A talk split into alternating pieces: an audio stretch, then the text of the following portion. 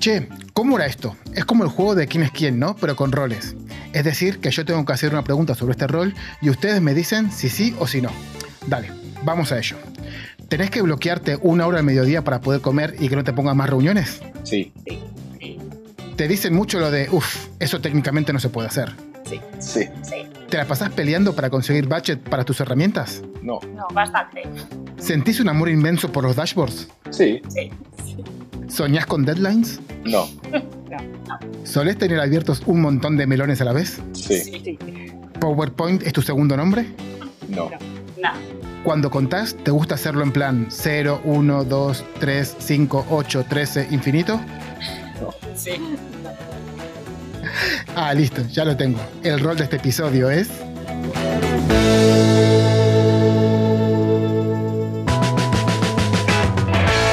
Pero, ¿quién es esa? ¿Y aquel de allá quién es? Ahora, ¿quién es la de allá? Yo ya me pierdo. ¿Quién es quién? Buenas tardes, buenos días, buenas noches. Bienvenidos al podcast de Chimichurri Code y bienvenidos a esta nueva serie de episodios a la que hemos llamado ¿Quién es quién? ¿Quién es quién? es un espacio donde vamos a charlar con la creme de la creme de aquellos que crean productos digitales. En esta serie no nos vamos a centrar solo en desarrolladores Android, ni solo en desarrolladores, sino que vamos a conocer a qué se dedican, cuáles son las responsabilidades, hasta dónde llegan los límites, cuáles son los retos, los miedos y los triunfos de tus compañeros, de esos roles que te rodean y que muchas veces no tenés claro qué es lo que realmente hacen o qué es lo que realmente deberían hacer. Porque seamos sinceros, todos en algún momento miramos a alguien y pensamos, pero ¿qué joraca hace esa chabona o ese chabón? Y por eso, y para que no te vuelva a pasar, hoy acá, en Quién es quién, vamos a descubrir qué joraca hacen las compañeras y compañeros de Product Management. Por si no lo sabías, mi nombre es Nicolás Patarino, y es un placer enorme estar acá acercándote la verdad de la milanesa sobre los roles de esas personas que te rodean. Pero ¿sabes también qué es un placer enorme? Que me metas una seguida en Twitter, una suscribida en YouTube, una me gusteada en tus plataformas de podcast de confianza y una spameada de este episodio a algún compañero o compañera al que le guste, yo qué sé, los vuelos, los muebles que tienes que montar vos mismo o qué sé yo, las redes sociales. Obviamente no voy a ser yo quien te cuente todo esto, sino tres personas que saben de verdad qué es esto de ser product manager. Pero no podemos hablar sobre este rol o de cualquier otro sin presentarte al sponsor oficial de quién es quién, Manfred, la plataforma que necesitas si querés impulsar tu carrera de verdad. Como servicio de recruiting en el sector tecnológico, le dieron la vuelta a lo que estábamos acostumbrados. No quieren solo ayudarte a encontrar ese puesto que encaja con lo que sos, sino que van a ayudarte también a encontrar ese puesto que encaja con lo que querés ser, tanto con tus objetivos profesionales como personales. Pero como te decía, le dieron una vueltecita más, porque en Manfred no vas a encontrar solamente las ofertas que te interesan, sino que también, si querés, te van a acompañar en todo el proceso, porque ellos te ponen a vos en el centro y no a las ofertas. Porque todas las decisiones van orientadas a mejorar tu carrera profesional a largo plazo y eso es lo que les hace diferentes. Y eso es lo que les hace especiales. Y obviamente eso es lo que hace que yo esté súper orgulloso y agradecido de poder contar con Manfred como sponsor de quién es quién. Metete en getmanfred.com y pegale ese impulso a tu carrera que estabas esperando. Quién sabe, tal vez después de escuchar este episodio querés dar un paso a un puesto de Product Manager. O si ya lo sos, te empezás a plantear un cambio de aires. Y en Manfred te van a ayudar a conseguirlo. Acordate, getmanfred.com. Y para que te empapes bien de qué es esto de la gestión de producto, tenemos con nosotros a tres supercracks que nos lo van a contar. Empezamos presentándolo a ella, Product Manager en IKEA y amante de los animales y del vermú. Su nombre es Irene Prieto y le damos la bienvenida a esta charla entre amigos. Buenas tardes, Irene, ¿cómo estás? Muchas gracias, Nico, por invitarme y la verdad que muy contenta de estar aquí pasando este rato con todos vosotros y todas vosotras para compartir un poquito más sobre el Product Management. Sí, además que vos compartís un montón, así que es un placer tenerte, tenerte por acá y vamos a aprender un montón con, con los tres. En la otra esquina del cuadrilátero la tenemos a ella. Es Product Manager en eDreams, vegetariana hace dos años y vegana hace uno. Su nombre es Jessica Tobía y le damos la bienvenida a nuestros micrófonos. Buenas tardes, Jessica, ¿cómo estás?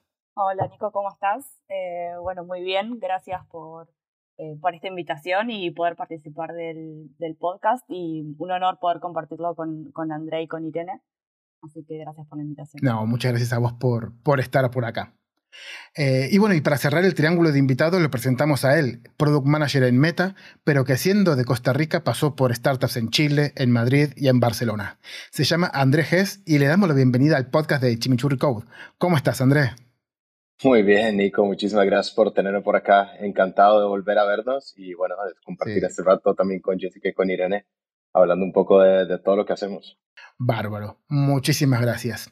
Eh, Irene, Jessica, André, de verdad, muchísimas gracias por venir a charlar conmigo para poner un poquito de luz en este mundo oscuro de tickets de Shira, de dashboard y de demos. Tenemos alrededor de una hora y algo por delante y un montón de temas que charlar, pero voy a empezar poniéndolos en un apuro. Sé que es algo injusto y que no va a representar realmente todo lo que ustedes hacen, pero para empezar, para ir creando contexto, ¿cómo resumirían en unas poquitas palabras lo que ustedes hacen en sus empresas? Mientras le terminen de dar una vuelta, aprovecho para decir a nuestros oyentes que también piensen cómo definirían su rol en su empresa o en sus clientes si son autónomos, con una sola palabra. Es complicado, lo sé, pero dale, me encantará leerte en Twitter con el hashtag Chimirol, todo junto, Chimi de chimichurri y rol de rol. Dentro de una semana vamos a publicar las mejores respuestas y quién sabe, tal vez hasta haya un sorteito. Pero bueno, Ahora les toca a ustedes tres predicar con el ejemplo y no sé, ¿quién empieza con este resumen incompleto, injusto, pero conciso de lo que hacen en sus empresas? Venga, yo puedo empezar, no, no tengo problema. Me, Genial.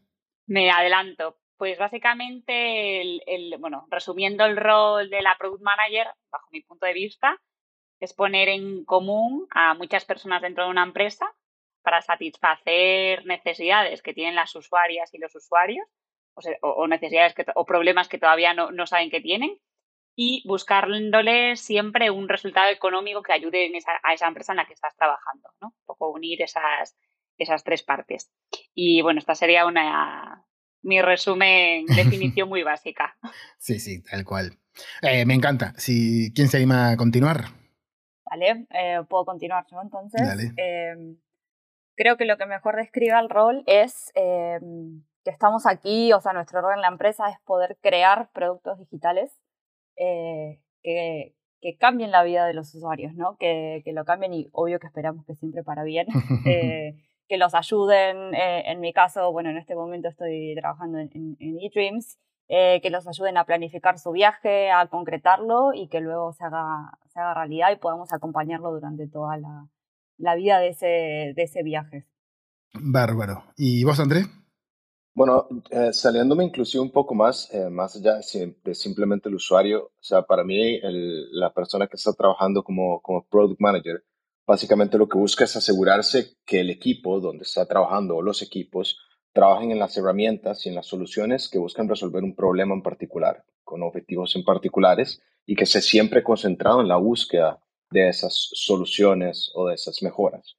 Casi siempre los equipos buscan o persiguen una vertical una línea, un objetivo que tenga la empresa o una necesidad que tenga un, usuario. Y para mí, nosotros como Product Managers, simplemente estamos dando esa información, dando al equipo de ingeniería, al equipo de diseño la información que tenemos, acercándonos a los usuarios para que ese equipo trabaje en busca de lograr esos objetivos. Bárbaro, resúmenes eh, con los cuales estoy, completamente de acuerdo. Ahora sí, eh, lo que yo creo que esto me, esto me va a ayudar un montón a, abrir un poco mi cabeza y empezar a intentar a ver si encuentro las, preguntas necesarias para poder entender este, este rol, ¿no?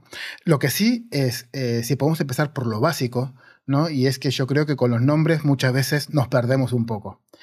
a ver si entre los tres me pueden ayudar a encontrar cuáles son las diferencias. Esto es como el, el jueguito de encuentra las siete diferencias entre Product Manager, Product Owner, Project Manager.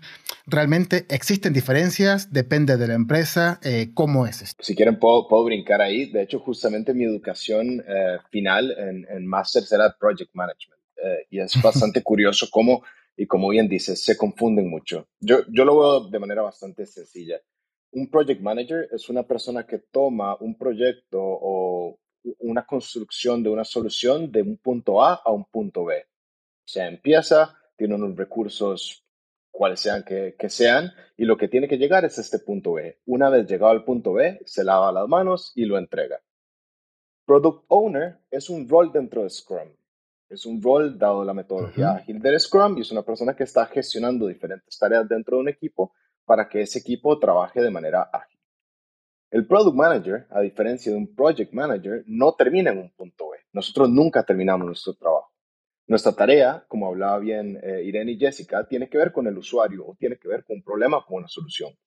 Y nosotros constantemente estamos iterando con un equipo que normalmente está compuesto por desarrolladores y diseñadores de producto en buscar estas soluciones. Y una vez que esas soluciones ni siquiera, bueno, como bien decía antes, no las encontramos, sino que a medida que vamos viendo que los diferentes indicadores que nos dicen si vamos bien o no van mejorando o empeorando, vamos cambiando esa solución. Entonces es un trabajo muy iterativo y muy diferente a como empezaba escribiendo lo que es el, el Project Manager. Mm, qué bueno. No sé si tenéis algún, algo más que añadir a esta definición. Eh, por ahí un comentario simplemente que, que, es verdad un poco lo que decías, que según la empresa puede que el rol vaya variando. Eh, por ahí una empresa que tiene product owners no se maneja de la misma forma que otra empresa donde tiene eh, el mismo rol, o sea, con el mismo nombre. y que usualmente, no digo en todos los casos, pero sí en la, la gran mayoría, eh, los project managers suelen estar en consultoras por lo general, mm. porque ya el cliente es quien trae un proyecto ya definido, eh, que ya saben exactamente quién los que quieren y necesitan a alguien que se encargue de la ejecución. Em, mm. Y esto no suele por ahí pasar con un product owner o un product manager que están a cargo del, del, producto, saben eh, ellos mismos definir qué es lo que quiere, cuál es la visión, cuál es la estrategia que vamos a seguir y se imaginan qué es lo que quieren alcanzar con este, con este producto. Mm. Totalmente de acuerdo. Vamos, no puedo estar más de acuerdo con la definición de Jessica y André y simplemente por matizar, por si alguien nos está escuchando que a lo mejor se plantea buscar trabajo en este sector, un cambio de rol, yo siempre animo a que LinkedIn muchas veces en el recruiting se confunden los nombres, esa definición tan perfecta que, ha dado André, muchísima gente que trabaja en digital no la, no la conoce, entonces yo animaría a todas las personas que nos escuchan si se plantean que pregunten, que entiendan bien si es un proyecto, si es un ciclo completo de producto, si va a tener un squad propio y entonces intente saber qué rol de los tres es el que se está, ¿no? Al que está aplicando, porque muchas veces puedes ver product owner, pero en realidad es product manager, como en el, en el caso de IKEA, eh, o, product specialist, no hay como muchos nombres que a día de hoy se, se, confunden, como es lógico, y entonces yo animaría a todo el mundo a que, a que pregunte y entienda bien las diferencias.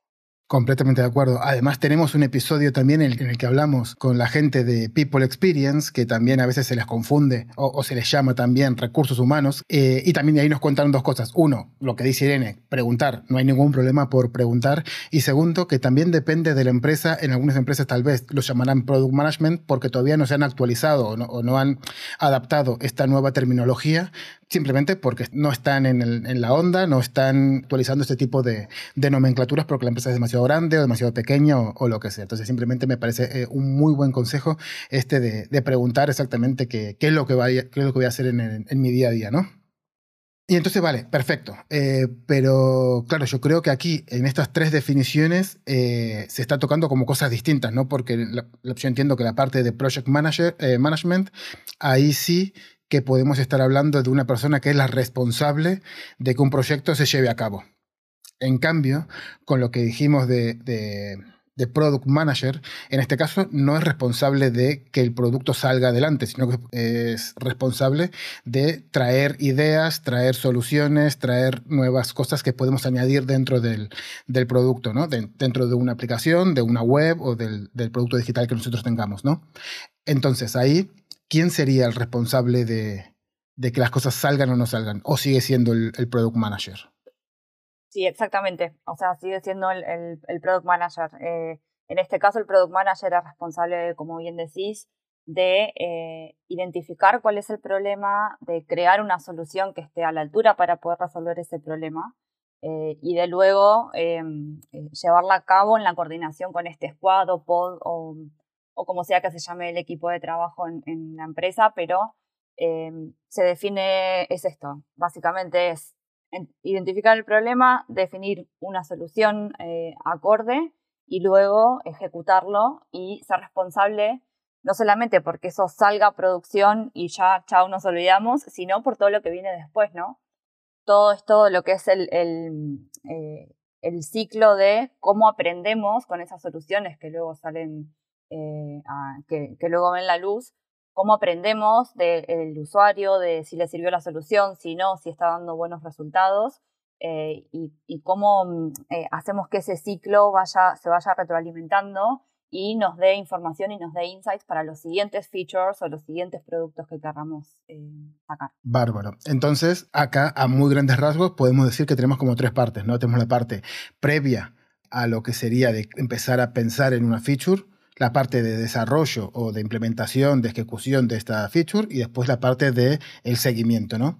Entonces, ¿es así como se define o hay más procesos o hay más partes en las cuales no estoy, no estoy cayendo? Y si no, hay una parte importante también eh, a nivel de la definición de estrategia de ejecución, eh, en, el, en, el, sentido de que un project manager normalmente viene con un plan, o sea, con una solución que ya fue planteada por otros o por el mismo, no necesariamente tiene que ser uno u otro, y simplemente tiene que llevar a cabo la ejecución de administrar que el proyecto se lleve a cabo y salga bajo los recursos, el tiempo y los objetivos planteados. De igual manera, un product owner normalmente recibe mucho feedback de lo que hay que hacer y es, y es una persona que es mucho más eh, de ejecución de nuevo dentro de ese mismo rol de Scrum. Una parte bastante importante y bastante diferente que creo que eh, eh, involucra la parte de product management es que nosotros tenemos mucho más que ver en la parte estratégica. ¿En qué sentido? De que del project y de un product owner yo espero pura ejecución de planes que vienen de por encima a nosotros como product managers no nos dicen normalmente qué hacer o el product management bien ejecutado no nos dicen qué hacer.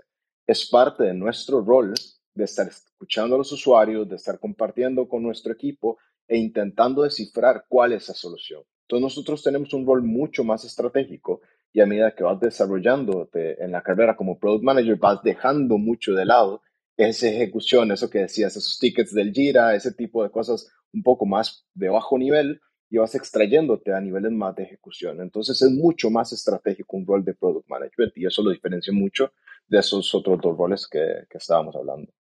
Bárbaro. Entonces, acá eh, incluso podemos empezar ya un poquito con eso, ¿no?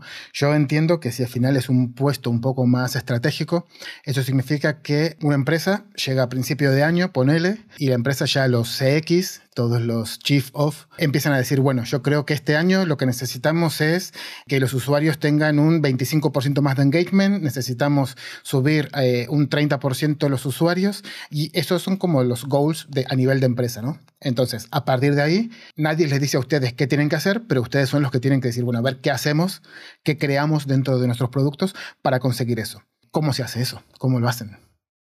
Eso es, eh, por un poco por, por ver niveles, ¿no? Partimos desde la visión de la compañía, la estrategia de la compañía y esos objetivos, ¿no? Que comentas tú. Nosotros como product managers tenemos que crear la estrategia de producto alineada con estas dos, con estas dos fases previas para cumplir esos objetivos. Entonces, nosotros como equipo de producto, ¿cómo podemos ayudar a alcanzar ese objetivo que comentabas de un 25% más de, de, mm. usuarios que tiene que ir alineado con la estrategia de la compañía y no nos dirían qué hacer, eh, sino que eso recae en nosotros. Entonces, tenemos que coger ese insight de negocio, como comentaba André, tan estratégico, tan de, negocio puro, de entender cuáles son los objetivos eh, a corto plazo, a largo plazo, para crear productos que vayan en línea con la estrategia de la compañía y que no en un futuro puedan desaparecer porque no están alineados. Y, y cuando tengamos ese insight ¿no? de, de negocio recogido, entender, ¿vale? ¿Qué oportunidad existe en el mercado que nosotros podemos creer, crear dentro de esta empresa que satisfaga ¿no? necesidades y problemas de usuarios y que además ayude a estos, a estos objetivos empresariales y evidentemente no que sea viable tecnológicamente dentro de los tiempos y demás. Entonces ahí es donde empezamos a pensar el qué podemos crear para en el mayor, en el corto, ¿no? en el mínimo tiempo algo para poder validar que esta idea que estamos pensando va a traer ese beneficio económico y va a traer esa solución de problemas, ¿no? Es un poco el como una, yo lo veo siempre como una cascada, ¿no? Desde arriba y para eso mm. también es muy importante tener muy claros los objetivos de la empresa, que la empresa tenga una estrategia, que tenga, ¿no? Claro cuál es esa North Star y para nosotros como equipos de producto poder crear los productos para ayudar, ¿no? Un poco yo lo veo así. Completamente de acuerdo. Además, creo que eso es súper importante y es súper importante también transmitir, y yo creo que en este caso eh, su rol es el rol eh, principal en esto, de permear esta información y, ser un poco siempre el, punto recordatorio del resto de equipos, el equipo de marketing, el equipo de data, el equipo de ingeniería principalmente, de cuáles son nuestros objetivos. ¿no? Es algo que a mí me encanta siempre estar eh, recordando, que es nosotros no, resolvemos tickets solamente, no, no, a mí no me gusta pensar en que yo eh, agarro un ticket o pienso tickets o resuelvo deuda técnica, sino que me gusta pensar en, vale, ¿qué tenemos que hacer? ¿Qué tenemos que, como compañía, qué queremos conseguir? Bueno, nosotros somos los que tenemos que ayudar desde la parte técnica a que eso se resuelva. Producto es el que piensa de qué es lo que hay que hacer, nosotros somos, vemos si somos capaces de, de hacerlo y de cómo hacerlo y de cómo llevarlo a cabo, ¿no? Pero completamente de acuerdo. Igual a lo que, a lo que dices, Nico, que decías antes, a, inicio de año y tal, inclusive, inclusive puede ser mucho menos. O sea, actualmente, como vengo trabajando los últimos dos años y medio, es a cuarto.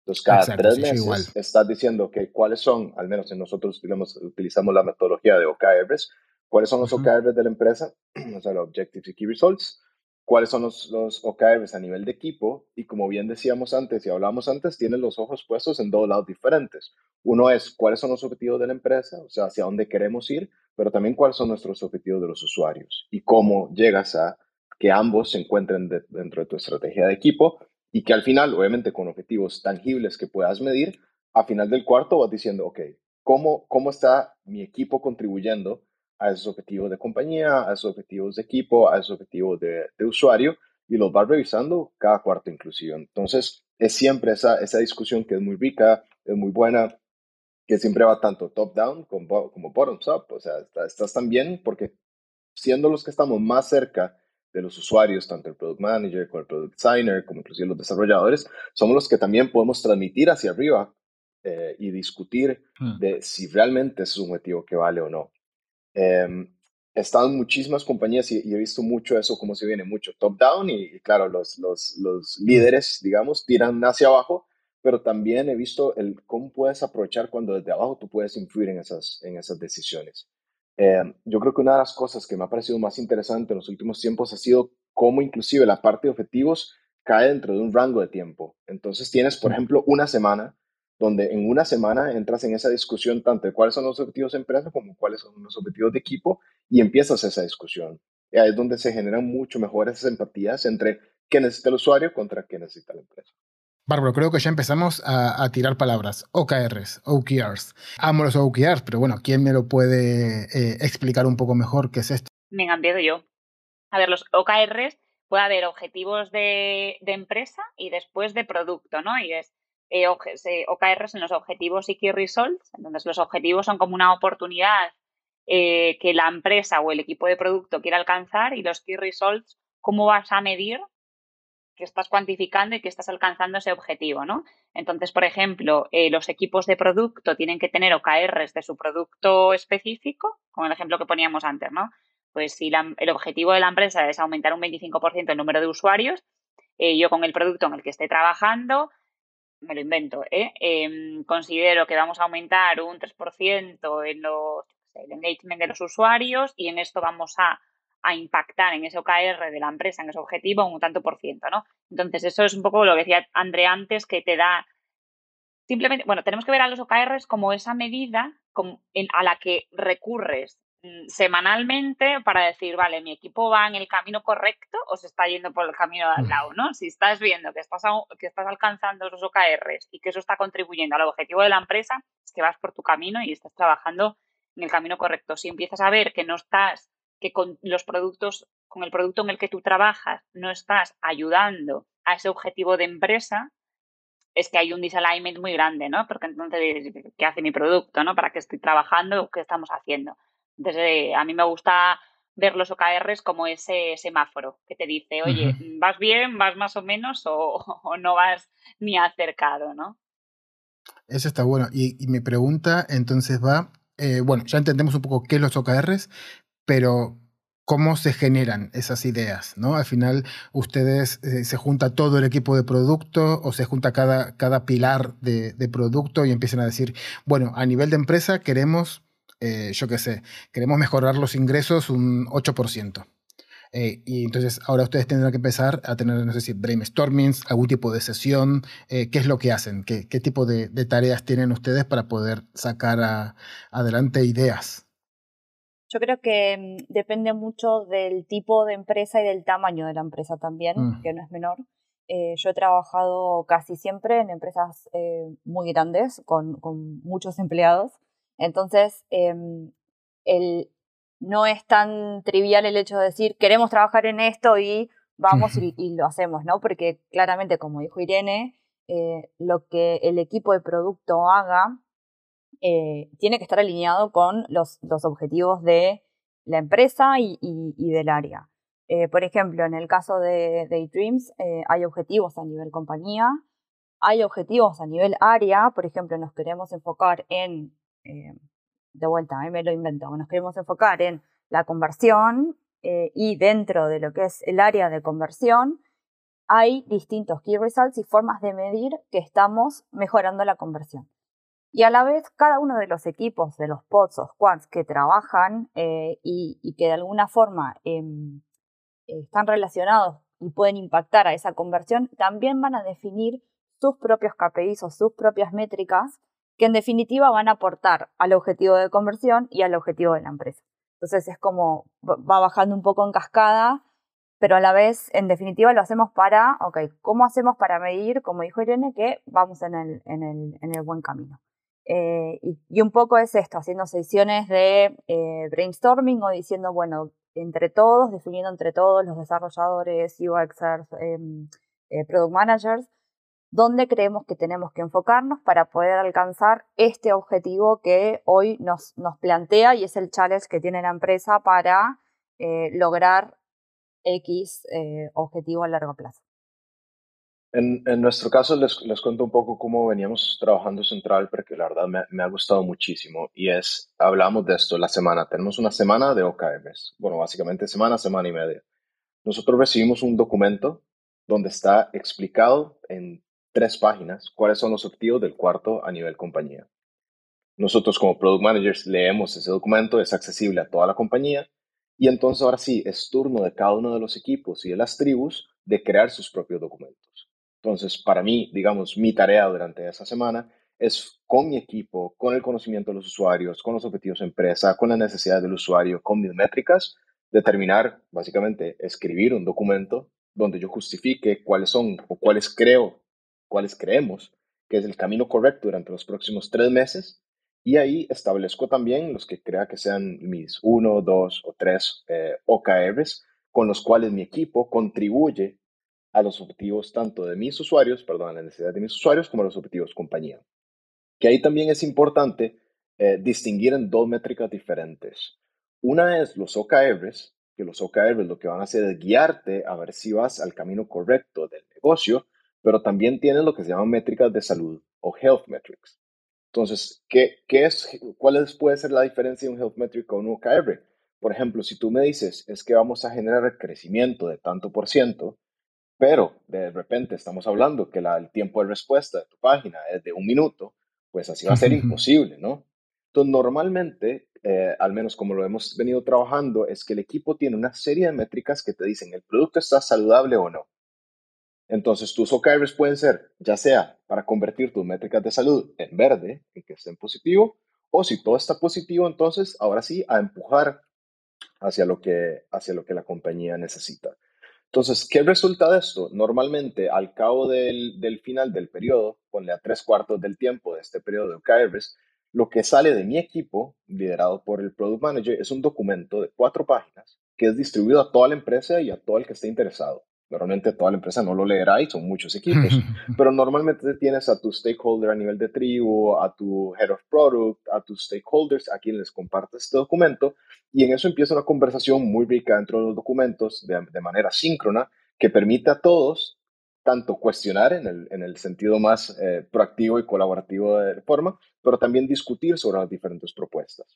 Una vez que termina ese tiempo, se cierra, ok, quedaron listos los objetivos de cada cada por los próximos tres meses y a trabajar.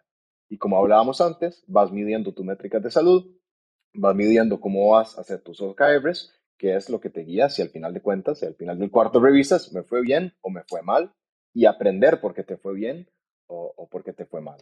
Entonces, los OKRs, más allá de simplemente métricas, también te ayudan mucho a cuestionarte y al final del periodo, sea un cuarto, sea un trimestre, sea un año, si hacia dónde estabas yendo, estabas yendo bien o qué fue lo que le ha pasado.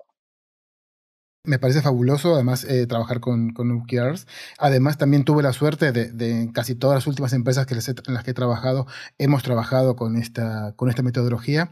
Y la verdad que está bárbaro. Incluso en Twenty, donde teníamos los, los OKRs, se presentaban. Es decir, todos los equipos tenían que presentar delante de toda la compañía, presentar. Y, y ese challenge que estabas comentando recién eh, vos, André, que la gente se lo leía, no se lo leía. Aquí era una reunión en la cual estábamos todos invitados. Además, era cuando eh, estábamos todos en la misma oficina por lo cual eh, íbamos todos a una, a una oficina, bueno, al, al, comedor y empezamos a discutir entre todos cuáles eran esos OKRs, empezamos a hacer un poco de challenge entre todos y lo cual eso también está muy bueno, no solamente porque ayuda a tener lo que ustedes dicen, no una guía de por dónde tenemos que tirar, sino también te da un poco de visibilidad y si no muchas veces vos estás en tu, en, en tu rinconcito haciendo, trabajando en algo que no sabes que también tiene un impacto en otro equipo y, y creo que la transparencia y la visibilidad es una de las cosas más importantes en nuestro, en nuestro sector.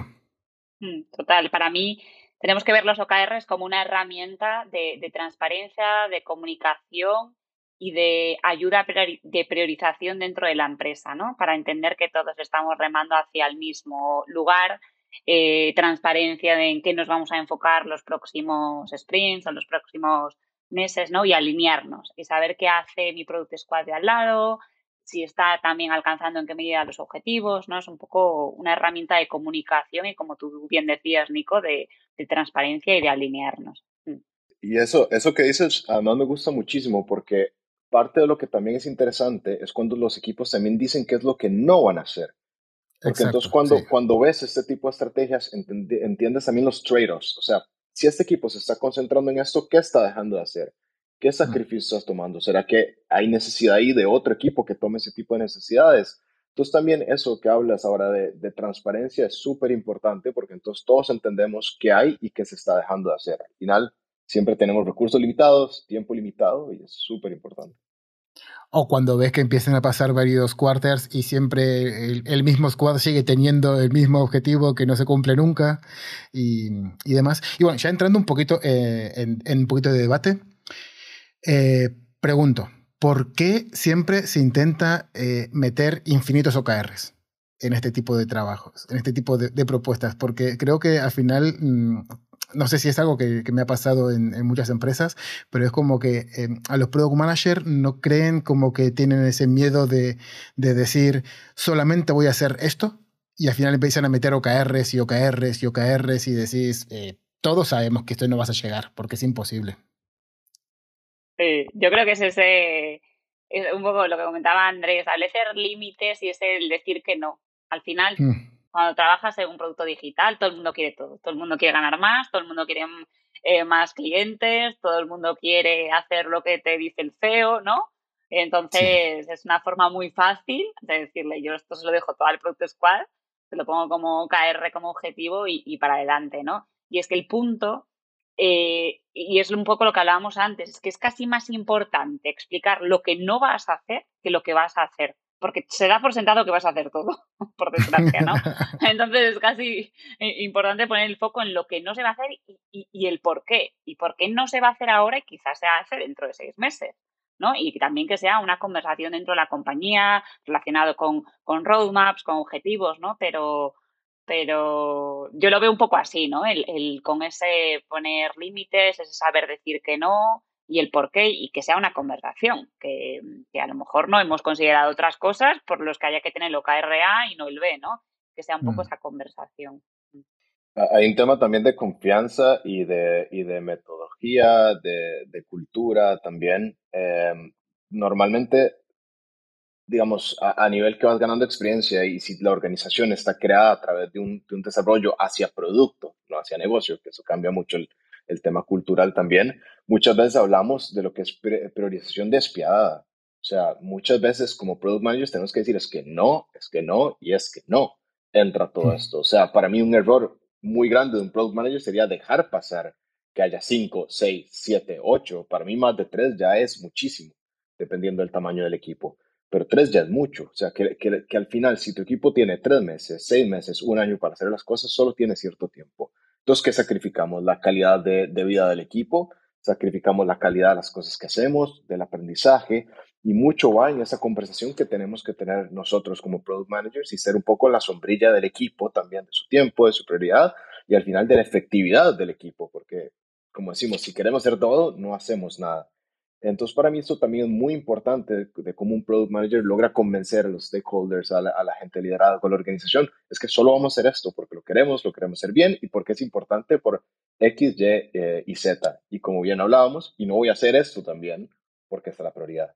Me encanta, me encanta todo eso porque al final creo que todos los roles con los que estoy hablando tienen un montón de puntos en común y muchos es intentar eh, convencer a gente de por qué hay que hacer las cosas bien, ¿no? Eh, y, eso me encanta. Antes estábamos hablando de, eso, de también poder dar transparencia y visibilidad de las cosas que estamos haciendo para eh, tener, estar alineados con el resto de equipos.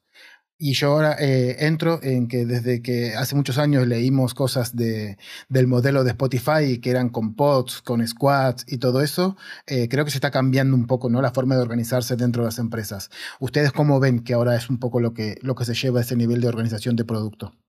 Yo, yo creo que como va, va, a tomar tiempo. O sea, yo creo que muchas empresas, si acaso todavía empiezan a adoptar el modelo de, de Spotify, eh, de igual manera, adaptar ese tipo de organizaciones toma tiempo y culturalmente es un tema de evangelizar, de hacer, y también depende de la escala del equipo y qué tan fácil es. O sea, eh, yo he visto cómo, la, cómo, cómo Travelper como empresa ha crecido de solo tener squads, por ejemplo, a tener tribus. Pero eso solo sucedió a medida que la empresa ha crecido para soportar ese tipo y han tenido la necesidad de tener una organización por encima todavía para ayudar a que, a que la parte de producto esté esté bien alineada. Entonces, se habla mucho, sí se ha hablado mucho de cómo va cambiando eso, inclusive de que Spotify ya no trabaja bajo el modelo de Spotify, pero igual todo este tipo de cosas son cosas que también o son pasajeras o toman tiempo. Mm. Entonces, muchas veces con estas metodologías es, es mejor esperar y que otros sean los que prueben eh, cuando tú no tienes la necesidad de arriesgar también. Incluso dicen que Spotify nunca llegó a tener realmente el modelo de Spotify, ¿no? Había, también había leído cosas por ahí. Pues puede ser también. Entonces muchas veces es, es, como, es como el mismo Agile y Scrum y todas estas cosas. O sea, quien implemente Scrum al 100% es que es prácticamente imposible o inclusive inútil. O sea, cada metodología, cada framework la tienes que adaptar a la cultura, a las necesidades, al estilo de la empresa para que realmente funcione. Eh, entonces, a nivel de modelos, yo te diría que para mí el, de Spotify sigue siendo el que tiene mucho más sentido, dado el tiempo que lleva ya de irse probando como un modelo efectivo. ¿Qué será después? De momento no lo sé. y entonces, eh, así por, por, dar un poco de idea a quienes nos escuchen, ya hayan escuchado palabras y muchas veces no, tengan, no sean conscientes de exactamente qué es cada una de las cosas, ¿no? Eh, ¿Qué es una tribu? ¿Qué es un pod? ¿Qué es un squad? ¿Qué es un feature team? son todo esto es lo mismo, son cosas que se parecen, están a distintas escalas. ¿Cómo, cómo funciona?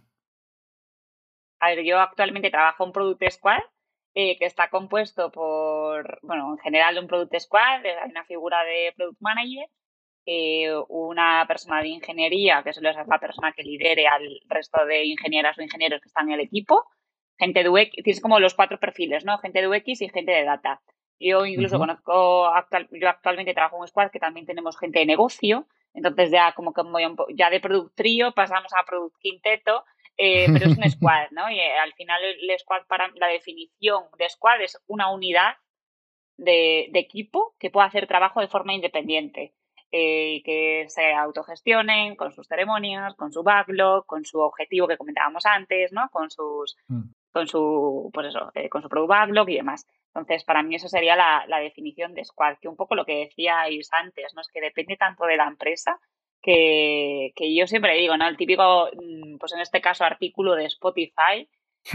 Muy pocas empresas em, eh, se ejecuta tal cual eh, los Product Squad, las tribus, Agile, que hay que adaptarlo a la situación de la compañía, a la madurez de los equipos, al tipo de producto, ¿no? Depende, depende mucho. Y yo justo ahora estaba muy pasando de un trabajar de squads a también tribus, ¿no? Que es esa, además de tener tu producto independiente, pues tienes como unas eh, guilds, ¿no? O, partes de producto concretas a gran escala que tocan distintos productos squads. O sea, tenéis como las mismas, mismas necesidades eh, a resolver en distintos product squads. Y yo ahí es lo que nosotros llamamos tribu, pero seguro que en otra empresa no se llama tribu a eso. Entonces, bueno, es, eh, depende mucho, ¿no?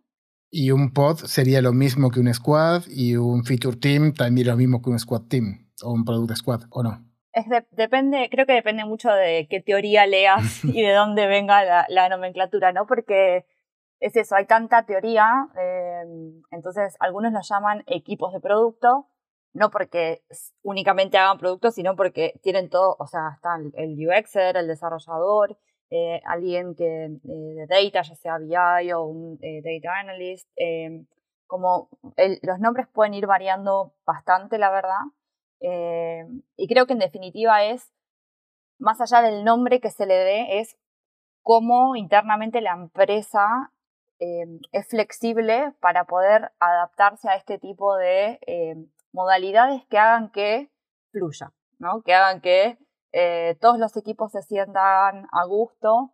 Por ejemplo, no sé, yo he trabajado en empresas donde nunca se ha mencionado esta, tribu, por ejemplo, pero sí eh, la forma de actuar y la forma de em, eh, relacionarse entre los equipos tal vez es similar, porque hay un objetivo en común y distintos pods o squads de las distintas áreas em, se juntan con un objetivo en común y eh, trabajan de acuerdo a ello. Entonces, eh, muchas veces eh, un, pod está trabajando en un área, pero en verdad está colaborando mucho más de cerca por la naturaleza de ese pod con otra área.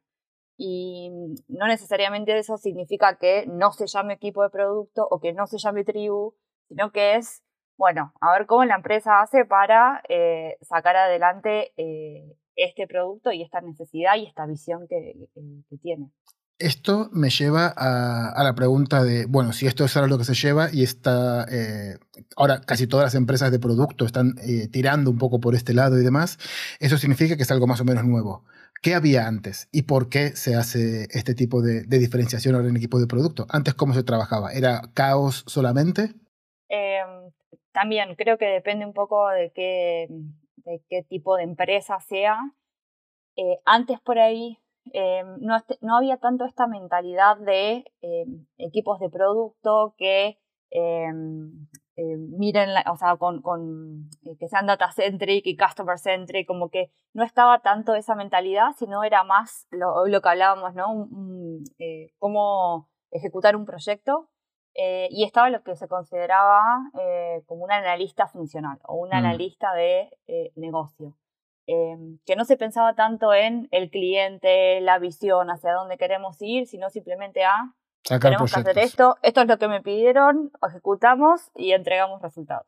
Entonces, me parece súper interesante esta nueva estructura que se ha dado en los últimos años, porque somos mucho más conscientes de por qué hacemos lo que hacemos, qué es lo que queremos lograr, hacia dónde queremos llegar y cómo hacemos para eh, unir eh, los esfuerzos de todo el equipo de trabajo eh, en pos de lograr ese objetivo que tenemos como, como empresa y como, como, equipo. Completamente de acuerdo. Y además añadiría, y es una cosa que me encanta, es el que creas equipo, ¿no? Porque antes eh, era, había un proyecto y se buscaba eh, de un pool de, personas. Bueno, necesitamos ingenieras, ingenieros. Vamos a ver el pool que tenemos y agarramos a una persona, dos, tres, las que necesitemos. Vamos al pool de diseñadores, agarramos lo que necesitamos, vamos al pool de data y, demás, ¿no? En cambio, ahora lo que tenemos son equipos en los cuales al final se va creando esa comunicación, se va creando esa, esa familia, por decirlo de alguna forma, y siempre es mucho más fácil trabajar y se crean esos vínculos y esos lazos y esas facilidades a la hora de, trabajar con gente que ya conoces y tienes una especie de, relación, ¿no? Esto me parece que, lo que decís de formar equipo es súper importante porque eh, la, persona que está en un equipo desde hace eh, algunos meses o años o, lo que sea, ya tiene todo el historial y sabe por todo lo que ha pasado el producto, entonces eh, tiene esa sensibilidad para poder decir, esto puede llegar a funcionar, esto no, esto lo probamos y no funcionó, entonces si lo cambiamos así, em, veamos a ver qué pasa, como si vos todo el tiempo estás cambiando las personas, como decís, y te traen de gente de un lado y gente del otro, dos meses se van a hacer otra cosa y vuelve gente nueva, eh, nunca llegas a lograr esa confianza y ese conocimiento en, sobre el producto. Yo, yo, creo que históricamente el, el gran cambio, em, te digo un poco de dónde va, o sea, antes, de hecho, yo trabajaba siendo product manager sin saber que existía un título que se llamaba product manager. ¿Por qué? Porque yo era una persona que sabía tecnología y sabía de negocios, entonces normalmente estaba en esa intersección entre qué es lo que quiere el negocio eh, y esto hay que ponerlo en práctica y desarrollarlo para poder hacer pasta. Entonces, la mentalidad de dónde venía, de compañías que hasta el día de hoy siguen existiendo, que lo que se centra en es hacer más negocio. Y hacer más negocio significa hacer más pasta. Y haremos todos los mecanismos y features que necesitemos para hacer más pasta. Entonces, ¿qué es lo que pasaba con esto? pasaba que un, un, CEO, un director, un ejecutivo decía, hay que hacer X feature, hay que hacer X herramienta, porque eso nos va a hacer más pasta. Eso lo toma una persona que normalmente tiene el título de Project Manager y se encarga junto a un equipo de desarrollo de poner de punto A a punto B, entregar y listo. ¿Qué es lo que pasaba? O qué es inclusive lo que me pasó a mí. Levantamos un millón de dólares en Chile en el 2010, que era una pasta en ese momento, o sea, era increíble y, te das cuenta ahora, ¿eh? cuando y, y, ahora sigue siendo una pasta, pero espérate que, con, lo que cobran los desarrolladores y todos los equipos de producto y, tal, se te va rápido. Y eso fue una de las cosas que aprendimos. Empezamos a desarrollar un producto, ponle en, en enero, con un millón de dólares, y éramos siete personas.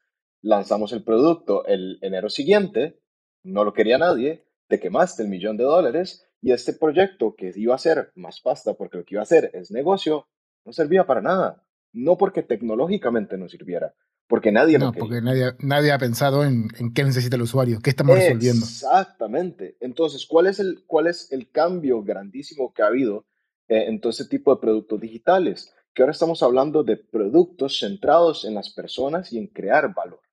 Entonces ahora es muy diferente la forma que vemos. Yo me acuerdo cuando leí el concepto del MVP, o sea, el Minimum Viable Product, y decías, claro, hubiéramos hecho eso, hubiéramos hecho una prueba y al mes ya hubiéramos sabido que eso no lo quería nadie y no nos gastamos ese millón sea, es que no te das cuenta hasta que después de tiempo y que sufres esto. Entonces, ¿qué cambia ahora y por qué la figura del product manager ahora es tan importante? Porque es ese contrapeso a negocio, estar diciendo hay que hacer pasta, hay que hacer pasta, hay que hacer pasta, hasta que luego te das cuenta que para hacer pasta necesitas un producto que genere valor verdadero a los usuarios.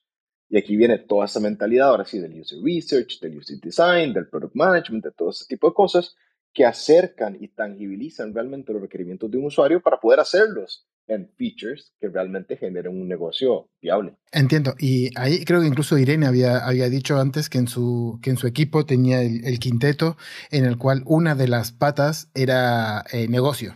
¿Qué rol es este de negocio? Sí, porque en la parte de ingeniería entiendo que hay ingenieros, en la parte de data hay, hay data analysts o gente de, de, BI y, bueno, producto, diseño, pero en negocio, ¿cuál es ese rol? Sí, en mi caso en concreto, eh, la figura de Product Manager siempre es la que está más cerca de negocio, ¿no? Y siempre vamos a negocio, a hablar con ellos y demás.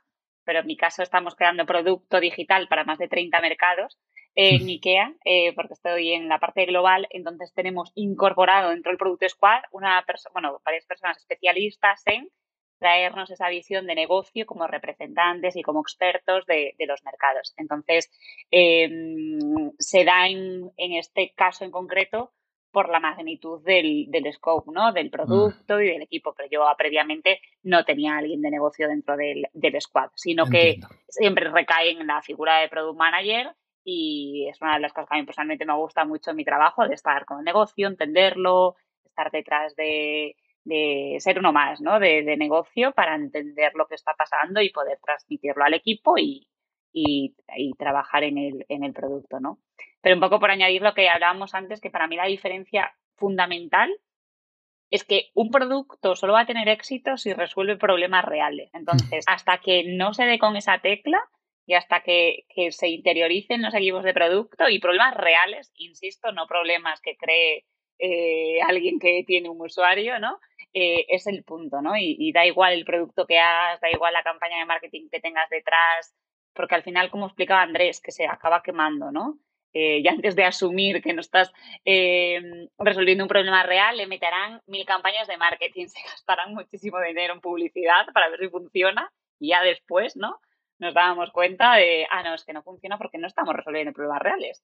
Porque alguien tiene una idea maravillosa, un equipo de desarrollo la ha llevado a producción, pero esto no lo usa nadie, ¿no? Entonces, el, cuando te hace clic ahí el cerebro, eh, creo que es la clave, ¿no? A trabajar en producto. Completamente de acuerdo. Che, entonces entiendo, ahora teniendo en cuenta que eh, ya tenemos un poco los goals de la, em, eh, de la, empresa, que a partir de ahí nosotros sacamos un poco la visión dentro de nuestro equipo, vamos a crear nuestras propias tareas, pero ya a nivel personal, a nivel de, de tu rol como product manager, ¿cómo son tus goals? Al final tenemos los goals de equipo, los goals de tu, de tu squad o lo que sea, pero después tenemos goals personales, ¿no?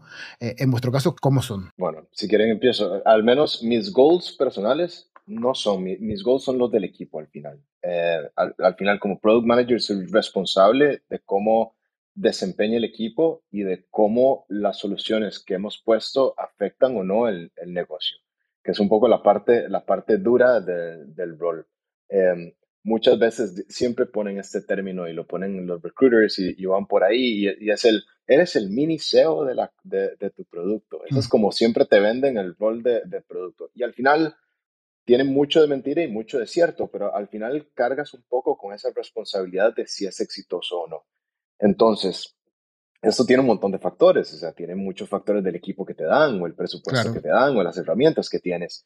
Em, pero a nivel personal, dentro de la compañía, digamos que muchas veces, aunque se diga que no, te juzgan por lo que implementes. Una cosa es cómo lleves el mm. equipo y puede funcionar maravilloso, pero al final del día lo que traigas. Es, un poco yendo a la analogía del, del, fútbol, el delantero. Si el delantero no hace goles, al final, por más bueno que sea y por más que lo quieran, mm. no, no seguirá o, o lo sentarán. Entonces, un poco eh, es, es, esa parte un poco complicada que nosotros a nivel de producto, al menos en, mi forma de verlo y como lo, he, como lo he vivido, es lo que haga el equipo. ¿En tu caso, Jessica?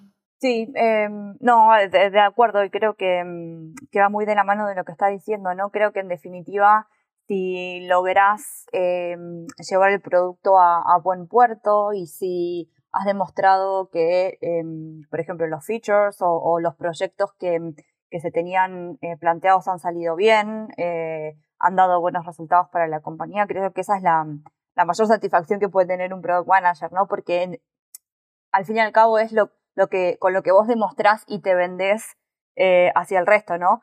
Mirá, este proyecto lo pude sacar adelante, mejoramos un X por ciento la conversión y si bien no es que esté liderado, porque no hay siempre, el, equipo trabaja mucho en conjunto, pero la persona que eh, un poco que da la cara y que prioriza y que dice que no algunas cosas y que dice que sí a, otras, en definitiva es el product manager. Entonces es como un poco esa medalla que te colgás y decís, ok, es, esta, eh, con esto yo voy para adelante y digo, este es mi logro personal, que no quiere decir que haya trabajado solo, sino que se dieron todas las condiciones para que ese producto o ese feature haya sido exitoso. Vale, y aquí entonces ahora lo que viene es el, el, problema, porque muchas veces los goals o los OKRs de producto no machean o, o no machean al 100% con productos más de ingeniería. Entonces, eh, ahí es donde yo creo que empiezan los problemas, ¿no? Porque tal vez uno de los goals que podemos tener desde el equipo de ingeniería es reducir deuda técnica, e incluso que sea transversal, ¿no? Que no sea a nivel de squad, sino que también, por ejemplo, yo estoy ahora mismo en el equipo de plataforma, ¿no? El equipo de plataforma es un equipo en lo que intentamos es facilitarle la vida al resto de desarrolladores para que ellos no tengan que preocuparse con las foundations y con las bases de la tecnología y ellos puedan dedicarse a sacar producto, ¿no? A sacar nuevas features y, y demás.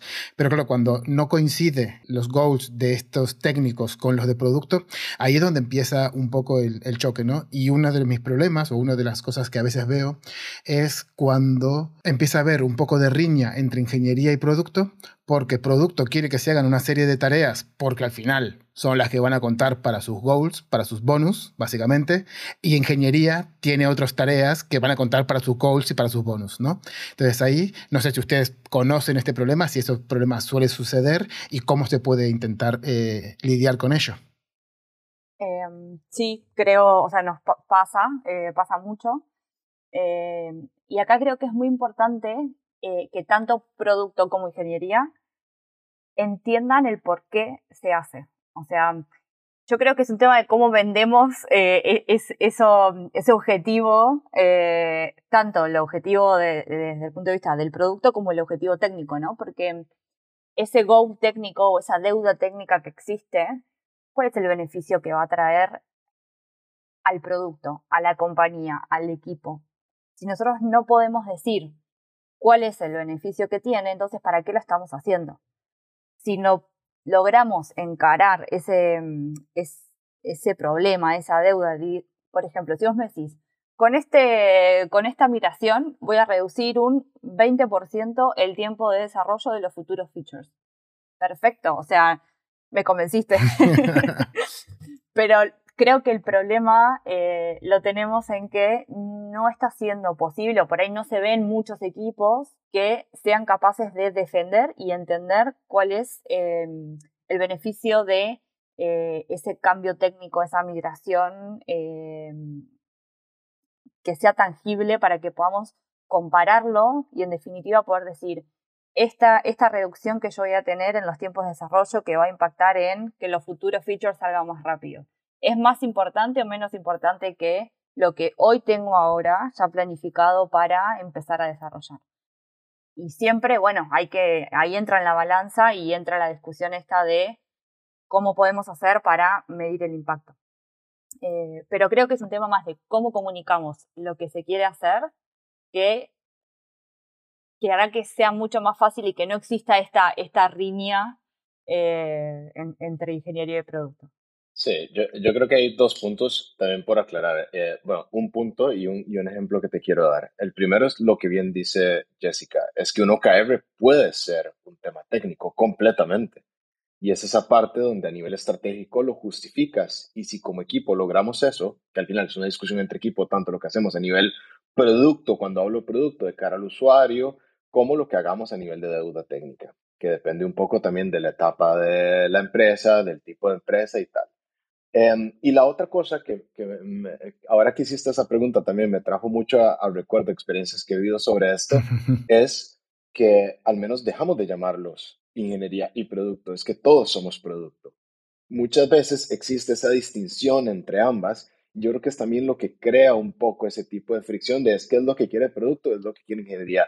No, no, no, que es que estamos todos en el mismo barco y cada squad es su propia barca en sí de, de esa gran flota. Entonces, muchas veces de acuerdo. Pasa eso. Sí, completamente de acuerdo. Además, yo soy, yo soy muy fan de quitar ese tipo de, de, marcas. Primero porque también cada vez tenemos roles más solapados. Ahora está lo que, lo que conocemos como Product Designer o eh, Product Engineer o Designer Engineer. Como que cada vez estamos solapándonos entre todos y, y creo que es un poco porque nos estamos dando cuenta que esas fronteras que antes intentamos poner realmente no existen. Que lo ideal sería que todos tengamos un poquitito el, sombrero, por lo menos que tengamos el sombrero bastante cerquita, para poder ponérnoslo y cambiárnoslo cuando lo necesitemos. De hecho, si lo ves, eh, te lo digo porque se ha hecho bastante público, por ejemplo, es, es, porque además eso, eso que dices tiene que venir también de arriba hacia abajo y tiene que ser un cambio cultural, porque eso lo viven muchos. Para darte un ejemplo, en Travelperk ahora tienes un blog que se llama Builders, porque ahora Builders es el nombre escogido, votado democráticamente entre todos, como ese nombre común para toda la organización eh, a nivel de producto, de nuevo. O sea, lo que son product managers, lo que son product designers, los que son engineers, los que son squad leads, todos caemos bajo esa sombrilla de Builders e inclusive se creó una identidad visual dentro de la compañía con la cual nosotros nos identificamos. Entonces tenemos esa identidad visual, ese grupo, ese ethos, eh, esos valores dentro del propio equipo que han roto completamente esas barreras de es que son ingenierías y productos. Esas palabras ya no existen dentro del equipo. Entonces, es algo que muchas empresas lo han vivido, yo lo he vivido también, pero creo que el hecho de cambiar esa mentalidad, de buscar esa parte un poco más cultural de integración ayuda y ha ayudado muchísimo. El lenguaje es muy potente, ya cómo, cómo nombramos a las cosas eh, ayudan mucho a, a entender y a transformar. Em, bueno, a ver, entonces, eh, poniéndonos un poquitito eh, como, como, resumen, eh, ya estamos viendo un poco de cómo estamos creando esos goals, un poco cómo trabajamos con, con el resto de, equipos y demás, y ahora creo que viene una parte interesante, que es la parte de métricas, dashboards, numeritos y demás, que... ¿Cómo, cómo, ¿Qué suelen trabajar ustedes? ¿Qué, ¿Qué es lo que se suele medir? ¿Cómo se suele medir? Sí, ahí puedo empezar yo mismamente. Eh, dependiendo un poco ¿no? del, producto en el que estés, lo que decíamos antes, ¿no? de objetivos y demás, pues tener unas métricas eh, u otras, ¿no? Lo principal, o sea, para mí no, lo más importante, y si nos quedaríamos con algunos consejos, es esa parte de toma de decisiones basadas en datos, ¿no? que sea verdad, es decir, que no por mucho medir eh, y porque se mira todo en el productivo se puedan tomar mejores decisiones, sino que además de medir hay que entender esas métricas y se tienen que, mm, que, tomar decisiones basadas en learning reales de esas métricas. ¿no? Entonces es muy importante tener en ese product team a gente de data, a gente que, que, sepa crear tanto esos dashboards como hacer ese seguimiento con la, con la persona de producto, ¿no? Y también que UX, ¿no? El diseño se centre en crear diseños basados en datos y, ¿no? Entonces, bueno, como que esa mentalidad de data, al igual que estábamos hablando antes de esa mentalidad de que somos todos un product team y no hay no hay distintas job families, pues que esa mentalidad de data también sea, sea común, ¿no? Y, y, después, pues, aparte de tener tus dashboards que puedas ver diariamente con cinco métricas clave o diez que te digan un poco lo que decíamos antes, ¿no? Por, por dónde va el producto y si, los, si estás lanzando experimentos, pues que sepas eh, tomar decisiones para ver cómo están funcionando y demás, ¿no? Pero al menos tener ese dashboard mínimo de, de métricas clave, ¿no? Que parece obvio, pero no siempre se tiene y no siempre se, se mide correctamente ni se toman las decisiones de, de forma correcta. Te, te, cuento cómo normalmente también trabajo. Eh, tenemos un dashboard en cualquier herramienta que sea a nivel de OKRs y un dashboard también diario para revisar lo que hablábamos antes de las métricas de salud. Entonces, normalmente trato de no tener más de 5, 5, 6 métricas de salud que me digan si mi producto, si mi vertical, si lo que sea que estoy trabajando es saludable. Y eso con el equipo en los stand-ups lo estamos revisando todos los días. Entonces, ponle que tienes cinco KPIs y tienes una, una serie también de, de gráficas que te ayuden a explicar lo que estás viendo. ¿Qué significa eso? Imagínate que estás trabajando en un producto que tiene conversión. Entonces, tu conversión normalmente es de un 10%. Entonces, normalmente estamos viendo la métrica, ok, ¿cuánto es nuestra conversión de ayer? Ponle que es 9%, entonces está por debajo de nuestro threshold de 10%, ya está en rojo. Entonces, normalmente debajo, inmediatamente debajo lo que tengo es un gráfico o una serie de gráficos que me ayuden a explicarme rápidamente por qué bajó o por qué subió. Y después ya puedes tener otros dashboards complementarios. Entonces, con métricas tienes tanto lo que estás viendo a nivel de OKR, lo que está haciendo tu operación y tu salud de producto del día con día, y luego ya puedes tener 100.000 dashboards que tengas para features en particular, para cosas que estás sacando al público y estás probando, para A-B test, para otro tipo de, de, interacciones también. Pero para mí, digamos, es muy importante tener la visión macro a nivel compañía, a nivel, eh, a nivel eh, el producto que estoy trabajando, también a nivel diario, y ya luego las pequeñas cosas, sin tampoco obsesionarse, que a veces es mucho lo que pasa. A veces queremos saber todo, pero el tiempo es oro y es muy limitado, así que tenemos que escoger muy bien Em, qué es lo que, queremos estar evaluando. Claro, ahí es donde yo creo que tengo eh, preguntas, porque claro, no, creo que nos pasa a todos, eh, en plan, salimos una nueva feature y, empezamos a escuchar por todos lados. Vamos a, vamos a medir esto, vamos a medir aquello, vamos a medir esto otro, vamos a medir aquello.